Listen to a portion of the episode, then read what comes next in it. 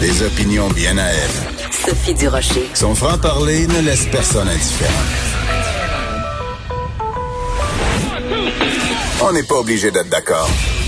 Bonjour tout le monde, c'est Sophie Durocher. On est mardi le 5 mai 2020. J'espère que vous vous portez bien, pas juste votre santé physique, mais aussi votre santé entre les deux oreilles.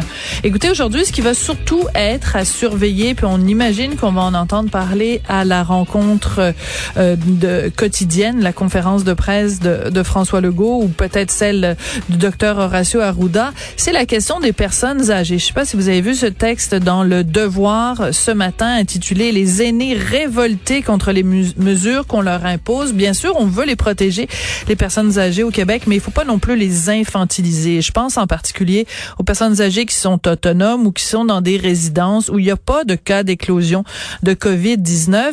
Et euh, en fin de semaine, quand je me promenais dans un parc, à un moment donné, on était en face d'une résidence pour personnes âgées et on a vu des personnes âgées vraiment à la queue leu comme on voit habituellement les enfants de garderie. Bon, les enfants de garderie à l'époque se tenaient par la main. Aujourd'hui, c'est plus possible. Mais donc, c'était des résidents euh, à la queue leu avec quelqu'un de la résidence qui leur faisait faire la petite promenade quotidienne pour des gens qui ont plus de 70 ans, c'est un petit peu insultant quand même.